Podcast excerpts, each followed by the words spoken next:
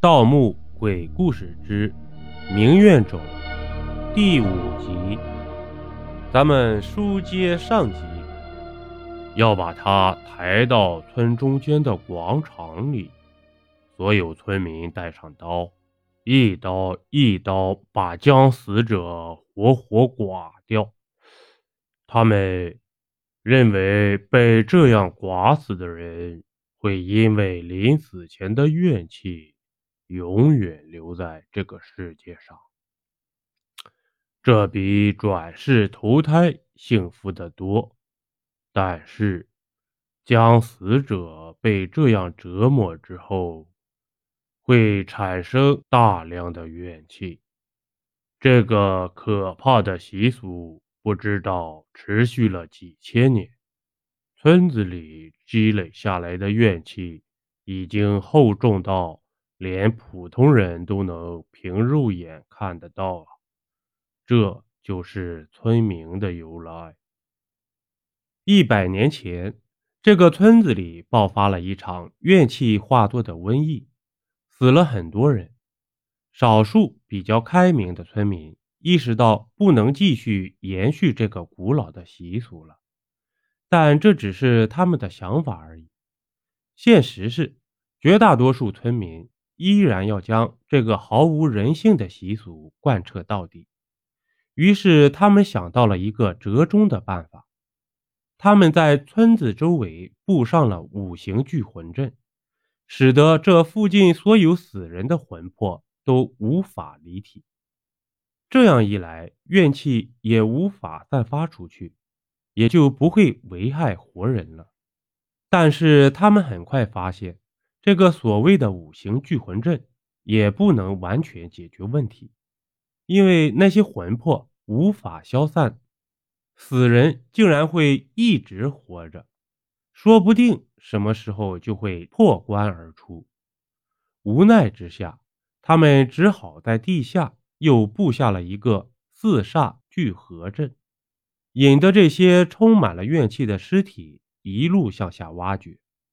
落入这个四煞聚合阵中，这样一来，村子里的怨气被这些尸体带入了阵眼中，这场浩劫才逐渐平息下来。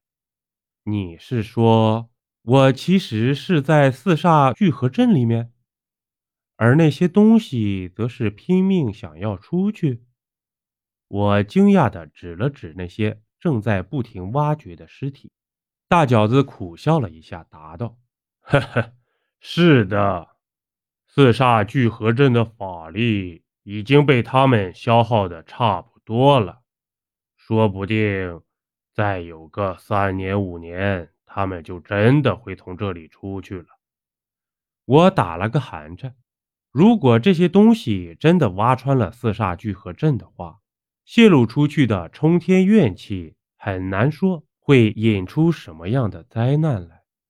所以，大饺子又继续说道：“我和灵眼想出了一个办法，就是让自己染上这墓穴里面的尸毒，然后进入假死状态，用同样的方式进入这个墓穴中，暗中扰乱他们。之前你看到他们面对面站着了吧？”这就是我们扰乱他们的结果。可是为什么是灵岩呢？我答道：“因为我们两个也是那个村子的人。”大饺子继续说道：“可是他妈这里的怨气太他妈重了，如果在这里时间长了，那就真的会死掉。于是我们两个约定。”等到了一年，就来替换对方。我死死地盯着他。那你为什么要把我骗进来？我不是傻子，自然知道他给我看的录像是假的。大饺子没有回答，而是猛地用手抠住自己的脸皮，用力往下一扯，属于灵岩的那半张脸竟然被他彻底撕了下来。他一把将我按住。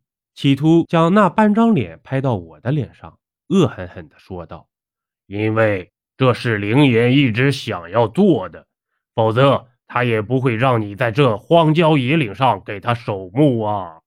其实我们说的并不是他妈轮值，而是让你来替换他，然后我们两个就可以双宿双飞了。哈哈哈哈哈！他的动作非常的快，所以我一下子就被他扑倒了。